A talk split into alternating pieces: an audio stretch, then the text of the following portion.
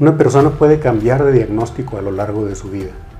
En alguna etapa de su vida puede tener una depresión, en otra etapa de su vida un trastorno de ansiedad y en otra etapa de su vida un trastorno neurocognitivo o demencia.